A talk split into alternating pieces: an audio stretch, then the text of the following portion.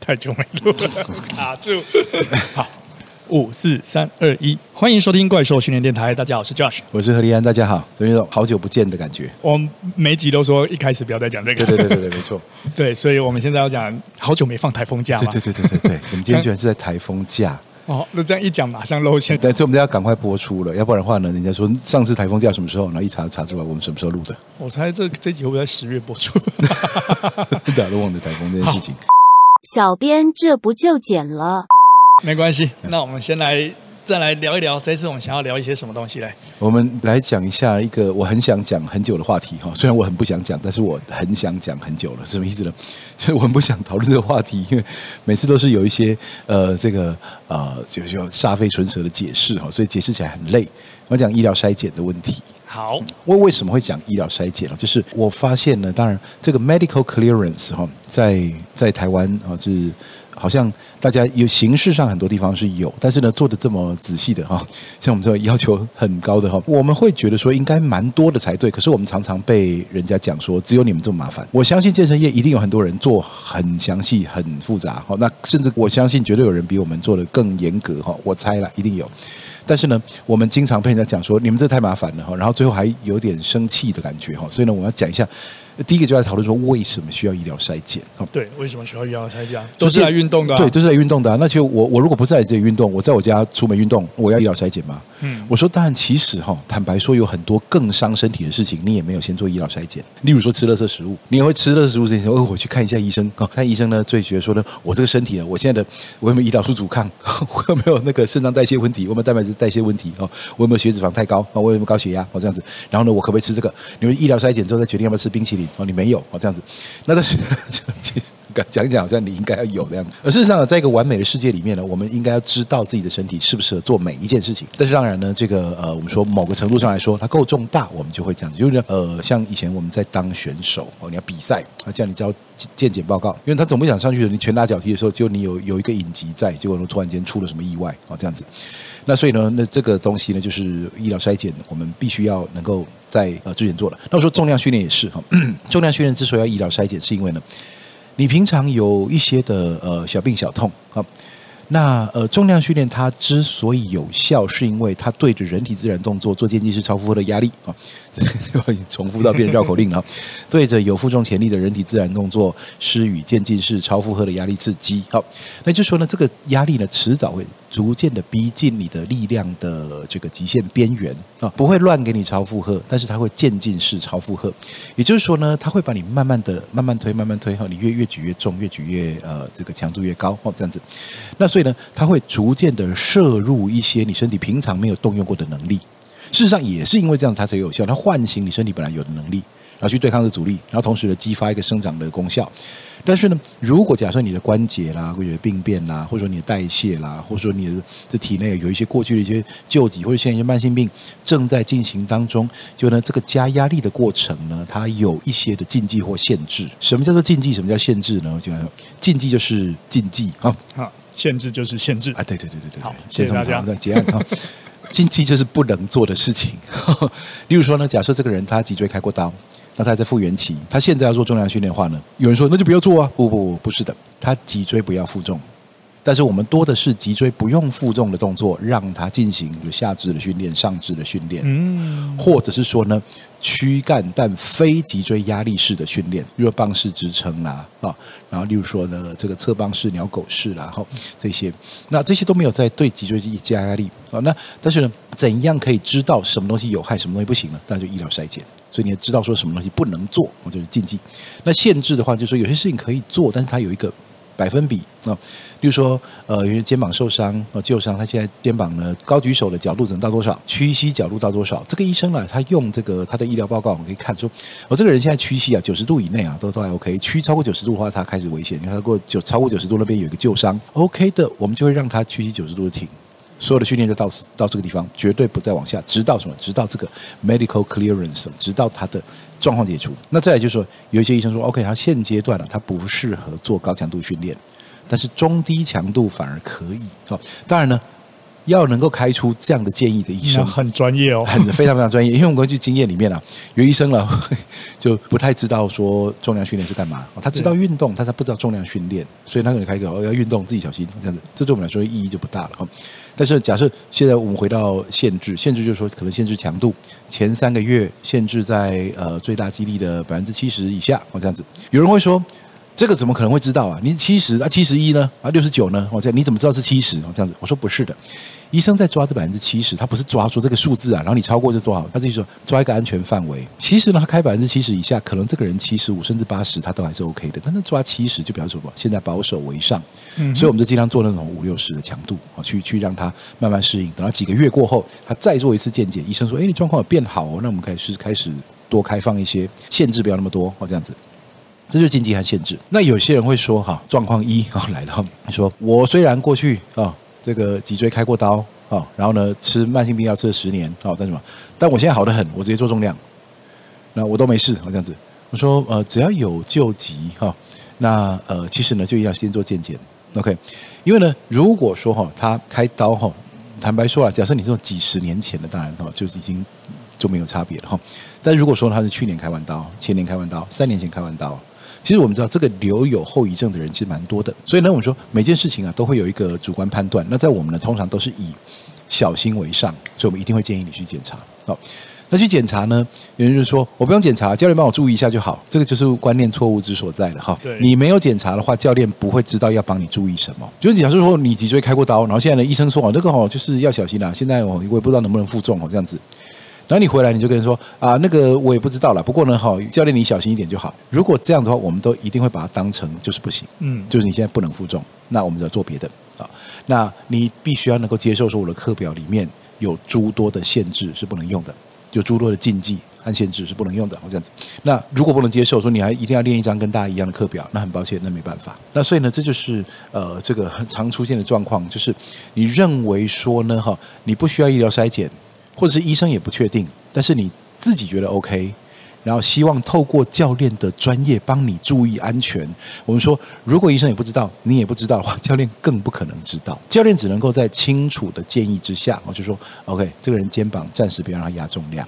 OK，好，那我们所有的负重呢，从腰部以下开始，或者说这个人的膝盖现在怎么样，或者脚踝现在怎么样，手肘现在怎么样，手腕现在怎么样，任何小小的毛病、小小的疼痛，它都有可能在负重过程当中啊，因为它的组织结构不完整啦、不健全啦，结果压力刺激下去反而产生反效果。所以说呢，这个是一定要去、一定要去把握的。哦，所以说它是不能够说，呃，你帮我注意一下就好，这样子。这是这是最常见。另外一个常见状况就是啊，不管了，你不要想那么多，哦，出事我自己负责。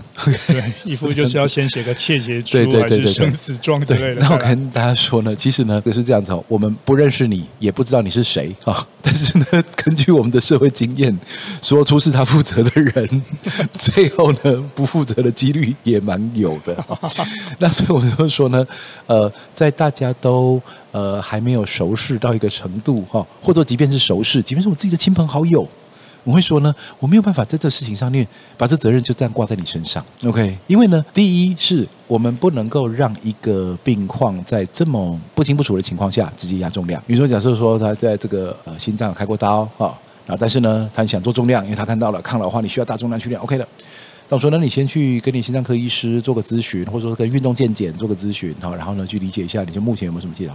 啊，没有啦，反正出事我负责啦，我这我的命我自己的，这样子。No，第一个是哦，如果真的出了什么事，你心有不甘的话，哦，那其实你还是会觉得说，那还有谁有责任？那当然，我们协助你训练的人。一定有责任。第二个是你认为出事你负责啊，你家人不这么认为，啊、对，是这样子。然后再来呢，就是呢，还有一个你可能哦，你可能不明白的，我们会觉得出事，我们真的有责任。就算你让我们完全不用负责，我们会觉得我们应该要去避免这件事情的。所以呢，在心态上、情感上，我们不会做一个这种会冒险，然后呢不清不楚的事情啊。那所以呢，医疗衰减哈，想讲很久了，又很不想讲，就是这样子哈。因为其实每次让我想讲什么，就是因为有人在报课程的时候不想做医疗筛减，然后呢，跟我们小编吵起来，就说，那你应该每个月都想讲吧？对。这个 Josh 哥也是我们专业小编之一，你都看到了。我们小编好几位哈，虽然有时候不小心会会一个东西被人家回答两次哈，就是因为有不同的小编在监控后台哦。那不过呢，那个你看到有些人呢，他可以说。我就觉得不可理解，说我就是要报名，我来这里缴钱的。我们真的被人家骂过，有钱给你赚你不要，是不是？不是逐字逐句这样，但意思就是这样。对对对，给你赚钱不要吗？我说 No，OK，okay，赚钱呢是我们维持营运啊，维持教练的收入，然后呢让这个典范转移哈，肌力体能训练典范转移的大行动哦，可以继续往前走，很必要的一环，那是没错的。大家知道，如果说在过程当中制造一堆伤兵，制造一堆失败案例。或者说呢，把人弄受伤但很严重，那其实典范转移不会成功，所以大家看到重量训就怕，对不对？所以我们说呢，他一定要很安全、很安全的做，小心翼翼的做。First rule: do no harm. OK，第一步就是不要制造伤害啊！你的重量训练啊，你要它，它有千般益处、效果、好处、效益啊，你都不应该以冒一个呃身体健康的风险去做。OK，我说这。即便是完全做对的重量训练，都偶尔难免有过度训练的时候。然后呢，你说我们真的没有因为压重量扭到过脚吗？扭到过手吗？或者是说呢，不小心课表做太大张，哈，就隔天起来啊，像是这种全身酸痛，然后爬不起床，然后呢，一整天都呃一拐一拐的。我们当然有说，我说重量训练做对都有可能不小心变成这样，更何况你在这个未爆弹。直接来压大重量，然后呢，你的目标是握把蹲两百这样子，然后你现在就蹲六十，然后你的膝盖开过刀，腰椎开过刀，心脏有支架，然后你跟我说你不想要医疗筛检，然后直接开始，我当然我自己这是虚构例子了，你你不想要医疗筛检，你想要来做这件事情哦，这样子，no no no，那是不行的，而且有一些东西啊，你自己不一定清楚，很多疾病它是无感的。它是无感的哦，例如说像很多人高血压自己不晓得，很多人胰岛素阻抗自己不晓得，这是非常大的。像人家说是胰岛素阻抗，在美国调查上超过百分之八十的成年人哦这样子，而且相当可怕。当然了，胰岛素阻抗本身哦不应该是不太算是重量训练禁忌，但当然这个由医生来判断。但是严重到一个程度，他可能就二型糖尿病了。哎，到了糖尿病的话，开始服药控制，其实在训练上就有可能产生一些禁忌。就服药的时机啦，你在训练过程中有没有影响你血糖？呃，会不会太高或太低啦？哈，那或者是说呢，你这个呃有些动作啊，如果造成了这个局部受伤、肿胀啊，它比较比较难好啊，这些的，这都是都是禁忌，嗯，都是限制。但是你在胰岛素阻抗阶段，你可能没感觉；高血压阶段，你可能没感觉。再来一个，骨质疏松是没有感觉的。哦，对，骨质疏松是无感的，它它从负一掉到负二，掉到负三，掉到负四，你一点感觉都没有。你第一次有感觉，大概是他骨折的时候，所以呢，我才说呢，有很多东西你要去检查哦。那没有病史的年轻力壮，那当然这这步可以跳过。就没有病史，我什么都没有，我我这个身心健，我就是没运动而已，或者是说我就体重过重，这都不是禁忌。但是呢，如果说你是呃代谢方面问题哈，然后尤其是吧筋骨方面的问题、心肺方面的问题，因为这些都是训练中会被刺激的东西。那所以呢，这些东西呃都要。再来就是你规律在服药啊，我想气喘啊，然后呢，或者是说呢，这个呃控制血压和控制血糖这些的，你在服药的，也回去问一下医生啊。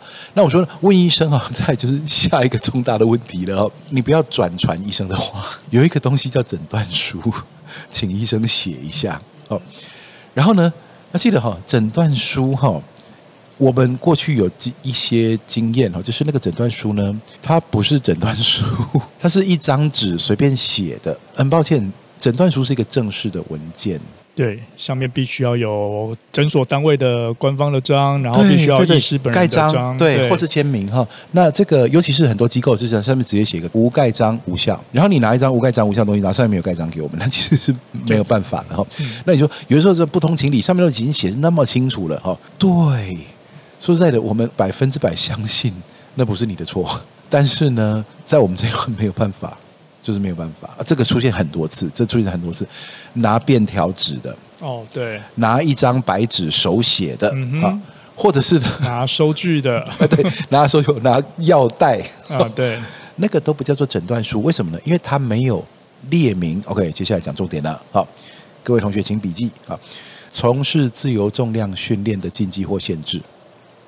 有就写有，而告诉我们那是什么；没有就写无，无法判断就说无法判断。就这样子。有一些哈、有一些那个很不妙，就说常常这个话题啊，让我们压力蛮大的。有学员回来说他在医院跟医生吵起来，我说我说你干嘛跟医生吵呢？说医生骂我们这个不合理。他说我怎么可能知道你要练什么？我说我有没有叫他开菜单给你？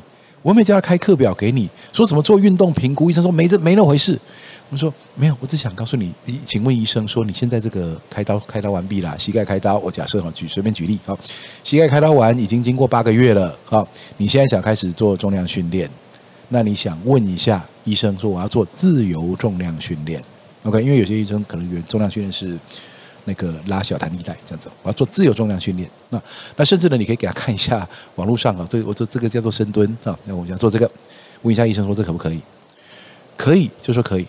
不行就说不行，那无从判断就哦，这个现在我没办法判断，一切无法判断。那我们呢会有几个建议啊？可以的话，我们当然就练了，那没有建议了哈。不行的，那就进入限制型课表，这个叫做受伤训练模式。就是呢，我把那个不能练的地方独立出来，然后呢，让他做这个呃退阶、退退退退五阶，哦，做很简单，绝对不动到受伤地方的这样子。那如果呢不确定的话呢，我们有两个建议。第一个就把它当成有，就有限制，就把它当成有病嘛，对不对？就当当成不正常。好，那我们就用受伤训练模式。另外一个建议就是说，这个位医生不确定，那是不是可以去找呃相关的其他医生来？好，我说当然了，目前呢、啊，这个从南到北做做的好的，就是说这方面做的经验丰富的哈。当然呢，这个。有蛮多我们合作过的一些医师，好像安民加医啦，哈，大夫训练啦，哈，怪力中医哈这些的，他都可以给你很多建议。哈，那其实还有很多建议，我没有提到，不要生气哈。有很多医生哈，他现在现在在竹北这边也有位刘医师是在那个骨科相关的，他这个方面也可以帮助我们去做一些判断。对对对对对对对。那所以说呢，那像呃妇产科的话，可以找吴医师啦，哈这些。那所以其实越越来越多医生可以做到这这样子。所以呢，有些医生说这这个我没有办法。我甚至有点生气，说呢，你们是不是健身房要推卸责任？好，就是说叫我写一个这个东西，要出事就我就要负责。我说其实这这个责任推不过去的，这这怎么推哦？可以这样的话，那其实呢，这个当然我知道了，我知道台湾的医生每天面临乱七八糟医疗纠纷，他们特别谨慎，很辛苦。对对对，没错，因为有些人 像我，就他看过一种五年以后，然后自己就摔伤了，然后就回去。找那间医生麻烦这样子哈，这是莫名其妙的事情。我在网络上也看过不少这样的新闻哈。那所以呢，我知道医生的难处，所以我们完全没有那个立场去说他们该怎么样，不该怎么样。这我们只能说我们的经验里面，呃，希望医生不要生气，好这样子。医生没有必要对这个事情生气，为什么呢？因为责任推不到你那边。一旦哈，一旦呢，我们接手了，我们知道说 OK 禁忌和限制。那接下来我们在做训练呢，好，如果我们去你这里写一个有禁忌，然后我还去犯，那是百分之百我的错。你这里写一个有禁忌，然后呢？我没有去犯，但是呢，他仍然出了别的事情，那这是意外。那我们就针对这个意外，那已经跟你无关了。那如果说呢，他是我不确定，我无法确定，这无法无法确定能不能做自由重量训练。OK，那你就无法确定的话呢，那我就当成无法确定来处理。所以我自己用什么方法去测试它啊？那发现说，哎，看可以哦可以，哎，不行不行不行了，这样子。都已经跟你无关了，就是说我们怎么推也责任也推不回医生那里去。是对，那我们在这里做错了判断，我们就要得负责，所以我们必须要非常非常谨慎小心。所以我怪兽训练的那课表为什么龟龟毛毛的，有时候好像不过瘾？为什么呢？就是因为小心，对，就是因为小心哈，小心使得万年船，啊。对对对对对，因为呢，即便是你非常非常小心哈，有些人呢，啊，就是会连走路都会滑倒的，对不对？就就这种都有可能。所以我们在训练上就是特别特别小心，然后我们安全规定的特别多哈，然后呢，教练的盯的也特别紧，特别啰嗦哈，这样子。那就是我们我们认为说训练我们要看到效果，训练不是看到当下的痛快，训练是要看到你有进步，而。最容易阻碍进步的就是受伤。选手自己就知道，你受一次伤，你为了破一个记录受一次伤，然后呢停三个月，然后再再回来的时候，发现所有人都赢你了。你你缺了在，你不如那天不要破纪录，然后好好练三个月，你还比较好一点，对。所以，我说长期训练安全就是快。那所以医疗筛检这边呢，我们就特别特别龟毛。还有这个，就是拿便条纸来，还有什么呢？拿物理治疗师。这个也很常见。我先讲便条纸哦，就如果做医生的时候没纸啊，所以他写这个，no no no，拜托哦，那个是有正式公文的。也就是说呢，你这个东西来我们这边，哈，或者你拿去这个其他地方，或拿去公司请假什么的，它都是一个正式文件才行。OK，好，那所以便条纸的话就这样子哈，就拜托规格是正式的，然后该盖章就盖章，好，那不要有任何的什么印刷不清楚啦，这里少一行，然后那大概是什么样，或者是什么呢？有些人拿来说，医生上面明明只有写到说呢，目前可有限度的开始运动，就这样子，但理论上来说，这等于是没有没有提供禁忌或限制，那我们只能够当成它有。就是有限制。那但是呢，有人说哦，医生这样讲之后呢，他又口头告诉我说，其实做深蹲没关系。我说哈、这个口头追加的没有出现在白纸黑字上面也不行。很抱歉，就是不行。你想嘛，你跟人家订房子契约好了，你去租他房子，然后房东呢这边的这个什么跟你讲，合约上面写了一个月五千块好了，然后这样子，然后结果呢，这个额外口头跟你讲说我另外还要多要两千，好，所以呢，我现在跟你签合约是五千，可你每个月要给我七千。然后下个月他来收七千的时候，你觉得你要不要认？对，所以说你不能够去说没有写在合约上面的东西，你你你你是可以不要认的。所以没有写在诊断书上面的东西，它就没有写在诊断书上面了。那所以呢，就不能够口头追加。好，我们来讲一下物理治疗师跟诊断哈。现在的物理治疗法规已经有改变了哈，但是我们这边的态度是没变的啊。物理治疗法规就是说，他可以不用在医院医院里面执业。所以说呢，呃。所以这个我有讲错了，不要不要怪我哈，我不是法规专家哈。不过呢，就这这两年有改，以前呢，物理治疗法规是他只能在医疗场所工作，现在呢，他出到外面去，他都不能说自己是物理治疗师。所以有很多人是以健身教练的名义在健身业做物理治疗啊。那当然，现在这个这个乱象呢，应该要逐渐的会会改变的。他们可以名正言顺的哈，去去在医院以外的地方服务哈。但是哈，那个医疗处方啊，医疗诊断还是得看医师。还是得看医师啊，也就是说呢，假设你直接找物理治疗师，物理治疗师帮你摸一摸，然后说你有几个椎间盘突出，但是你没有去照 MRI，你没有去照这个就核磁共振哈，然后你没有经过医生的诊断，你没有做过各种的检查，然后呢，物理治疗师直接说了，甚至呢就写了一张书面给你说你现在哪里突出。哦，这样子，那我们没有办法接受，不管他写了什么哈，他不是一个医疗诊断，所以呢，我们常常在文字里面，我们讲说有医师开立诊断书，那就人家拿了一个物理治疗师，物理治疗师他可以帮你很多很多事情，但是他不是提供呃医疗诊断书的这个角色。另外一个情形啊，比较少见，就是呢，这个医师。他是呃某个科，但他开的证明是在讲别的问题。例如说，假设他是一个骨科医师，然后呢，但是他对于你的慢性病服药这边啊，他直接说了，你目前那个慢性病服药啊，不影响运动。那是在骨科开了一个代谢科的东西来。好，这样子，那我们会不会接受呢？理论上来说，我们是没有什么立场不接受的。对，没错。讲到骨科哈，这个就刚好有一点认识。那个对，没错。对，因为我哥哥就骨科医师。对。然后大家大概知道他就是大夫训练。对。那基本上我之前有跟他聊过了啊，如果不精准的话，麻烦大夫纠正我一下。那原则上状况会是这样子，就是说他们在那个大学七年这样医科七年的训练里面，其实对于一些人体的相关的疾病。都会有一个通盘的了解，那只是说在到后面分科的时候会走向更专项化的方式，然后让他们的医术可以更精进。所以在这个医疗筛检的过程中呢，其实说如果你今天的一些呃慢性病，或者是一些相对因为老化或是某些状况导致你身体的体能或者是一些指数产生比较不好的状况的时候，在还没有发生严重状况之前，他知道你在退化，他知道你的状况可能看起来不是那么的不好，但是呃有。一定程度的那个训练了解背景的医师呢，再加上他原本那个受过医疗专业训练，他大概可以是判断得出来说，哦，你这个状况就是尽量不要走到多偏激。原则上不会有问题，所以他说像是哎，你有高血压状况，那他可能就会说哎，如果做那个我们的学员 在来受训之前都有能力自己量自己的血压，然后控制在某个程度的话，那这样子其实是不用一定要找到专科医师这样。但是呢，如果说这个学员他的问题可能已经严重到说，就像刚刚讲心脏装支架的，这个就很专业部分。那以他们角度来讲的话，他们就会说。他收到这样子的病人，然后希望开一个医疗相关的建议的话，他可能也会去第一个参考他的主治医师，或者是请他主治医师来帮忙回复一些专业问题，他们才能够说进一步说哦，透过这种多方会诊模式，然后了解说，哎，这一个学员现在训练的方式是以什么样的方法是会比较安全，然后有效的。对，所以我就觉得说，像医生他们在开诊断书的时候，他们一定有非常非常高的规格来决定能不能做这件事情啊。也就是说呢，他已经开得出来的。一定是他认为说呢，从他的角度，他的训训练背景，他已经可以确知的。如果他不行的话，那他们其实非常容易就知道你说，你这个再去挂什么科，你再你去找他哦，这样子。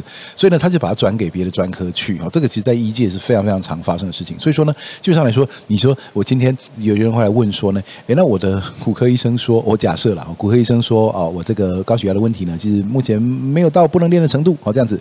好，那我说，那你请他开证明来，我是接受的。对不对？就就你不用不用管他是什么科了哈。那如果说你的骨科医生哈，那他看说，哎，这个怪怪的哦，那把你转去他认为可以看的人。这是他们平常每天都在做的事情，嗯哼。所以呢，我们说其实你要开得出来医生证明哈，那其实就就 OK 了，对啊，这样子。我们过去也有经验，就是本身学员自己就是医师，哎，对。那虽然他身体的状况是属于比较骨科或者一些肌肉酸痛的东西，但是他自己本身不是这方面的专科，但自己的身体很清楚，又是学医变，他自己开证明给自己，对对，就是说 我本人 对某某医师。这样子书面留给我们一份就对了，这样子。所以呢，简单我们总结一下哈，医疗筛检该做就去做啊，什么人不用做呢？啊，这个年轻力壮没有病史，OK，你其实甚至不用来问我们说这个要不要做，那个要不要做，你自己都怀疑了，那就去做，OK，好，那再来呢就是。呃，年长者，我说六十五岁以上啊，哈，即便呢你是这个呃，一些正常啦，或者没没有什么问题哈，但是呢，你只要想一想说，哦，只是偶尔有点腰酸背痛啊，只有点什么东西的话哈，其实呢说一般性的这个呃门诊去问一下，看有没有进一步追踪的必要哦，这些的也都是哦这样子。所以六十五岁以上，我们要做大重量训练了，你想一下，可能这辈子从来没有摸过那么重的东西哈，所以为了这个，就像我们以前。打自由搏击一样，先去做个健检，然后确定一下你上场会没事，好这样子，然后再去进行后面的任何事情，这样子。那所以说呢，知道总比不知道好。不要认为说呢，我不知道问题，那问题就不存在。那我知道问题了，然后我们想看说用怎么办？那我们这边呢有了一个资讯了。你说我们这边拒绝你来训练？No，我们拒绝你不清不楚的来训练。但一旦呢？即便你拿来的健检报告，哦，我们看过啊，十七八个问题啊，没问题的，课表排得出来。好，我们真的排的排不出来的，我们也会告诉你说，很抱歉，那这个东西我们就做不到了。但是这个情况非常非常少见啊。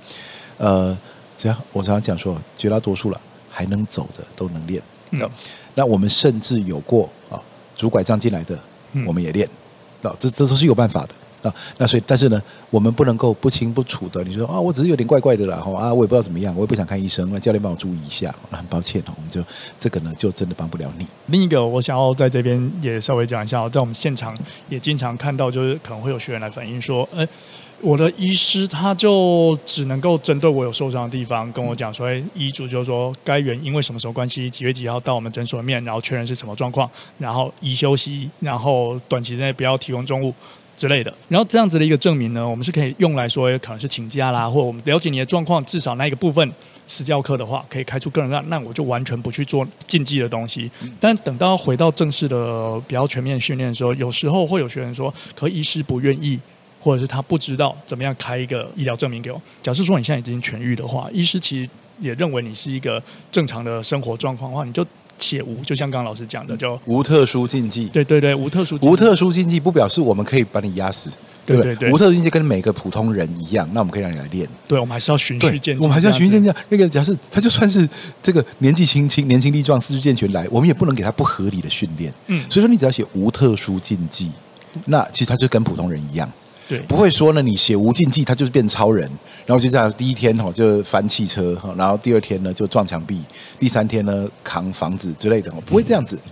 那你再讲下去会吓死很多人哦。就还是一样，小重量慢慢练，慢慢加，总有一天变成大重量。对，那如果你医师真的没有办法开出来的话，那我真的比较客观角度说，可能可以多看一些不一样医师，因为每个医师有自己的专业，就跟健身教练一样，哈，也很多门派。对对，对，医生也很多门派。对对，说不定有不一样医生能够提供不一样的见解。对对，那我们都可以接受。然后在另一个地方也比较常见，就是说，其实我们在训练的过程中呢，如果看到有什么样特殊的禁忌或限制的话，通常我们在课表的安排上就需要个人化。个人化的话，在目前我们怪兽训练的呃整个的课程里面呢，会比较推荐说，就是必须要走私人教练部分，因为课课堂上就只有你一个人，教练会盯着你的动作，然后看着你的课表，让你在最安全的状况之下去免除掉一些不必要的风险。然后的确有很多，我我相信有很多的那个学员是这样。想说哦，我我还是想要上那个团体课，人多热闹啊，然后每个月可以有固定的时间来这样子看看朋友。可是这样子的状况之下呢，呃，如果有了一个呃医疗健检是呃它有什么限制的话，那该怎么办？那我在这边会讲，如果说你开出来医疗健检，的确现在是不能够去呃做团体性质那个。大家统一的课表的状况之下，你还是可以先参加一小段时间的一对一的私人教练课，然后等到你这一些状况解除之后，因为你在训练过程中，你可能还是会接触到一些医疗的呃过程，等到这个状况解除，你自然就可以再回到团体课程里面去。所以，针对医疗健检这一件事，我希望大家能够呢。比较认真去看待这一件事情，但是不用到很紧张。嗯，对对对对，因为其实它就是一个，就是从团体课到私教课。这里我补充说明一下哈，就有人讲说那个呃，你们的团体课里面不是标榜说呃会依照个人程度进阶或退阶吗？好，我说依照个人程度进阶会退阶哈，的确是的，但是那个是针对学习能力啊，其实水平能力是只要这个人他现在做低杠式背蹲举，然后肩膀太紧了哈，不是受伤哦，不是有救急哦，肩膀太紧哦，然后呢他肌力又不足，那所以他现在背杠了。是不适合的，换成久背蹲，换成前负重深蹲啊，换成前负重向上蹲，甚至换成最简单的抱重物的坐姿站起啊，这几个都是退阶啊，那就避免了他呃因为肩关节活动度的问题不能安全的背杠，然后同时呢他的那个负重呢也只能够在小重量就避开了大重量突然之间给他加上去的这个，这叫做退阶。好，那退阶呢是针对学习力。去退阶的，但是呢，不是针对救急，为什么呢？因为退阶针对学习力哈，你这个学不好，我把它弄简单一点，你再试试看啊，再不行再更简单一点，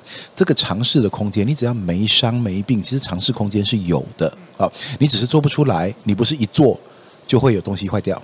啊，不是一坐就会昏倒，不是一坐呢膝盖就会爆掉这样子。那其实呢，我们可以以让你安全的走过这个退阶的过程。啊，那但是呢，如果说呢，你现在说在团体里面啊，然后呢，你因为啊血压太高，医生说呢不能憋气啊，就教练在引导说吸气闭气压胸夹背，说你一憋气然后你就晕倒了这样子。那其实这个在团体课里就非常不适合。那或者是说呢，呃，你说屈膝不能够低于几度啊？那这样子，那教练在引导的时候，他教的是当然是示范给全部的人看，就哎，我们深蹲哦，把它蹲过水平线哦，这样子一蹲。那结果呢，八个人训练，唯独有一个膝盖是这是有禁忌的。但他当时呢，呃，对于医生的禁忌也没有听得很清楚，但就乖乖的听着教练的引导，然后一起跟着蹲下去，然后膝盖就痛了哦，这样子。像这种情形呢，就造成说有呃禁忌或限制的哦，就是以私人教练课。才能够符合这样的需求。那团体课程的话呢，就是没有经济或限制，没有医疗上的经济或限制，都经常需要进退阶调整了。那如果再加上医疗上的限制的话呢，那会变得太复杂，风险就太高。那我们。不要让你冒这么高的风险来做训练。嗯哼，然后这也是我们呃，针对说，我们如果收到一份那个医疗筛检的，不管是说是诊断证明书或者是一个完整的报告，我们都是很认真的看待这件事情，才能够去帮学员去制定出怎么样一个比较适合他的一个课表与进度。有些时候很多人可能不晓得，有些时候我们甚至会在必须要。开个小会讨论一张健检报告，我这个人我们该拿怎么办？我们该怎么办？有没有办法处理啊？这样子，那呃，如果不行，我们该如何去拒绝？哈那如果可以的话，我们要怎么样给教练一个指示，让他可以完全符合这样子来做？啊，那其实呢，这个都是有一些特殊的案例。在过去早期哈，这个大家还没有这个习惯的时候呢，我们常常都没有办法去教人家拿出这种这种呃医疗报告来，很多人都去医院了，那这边开一证明，上面写说请适度运动，这样子。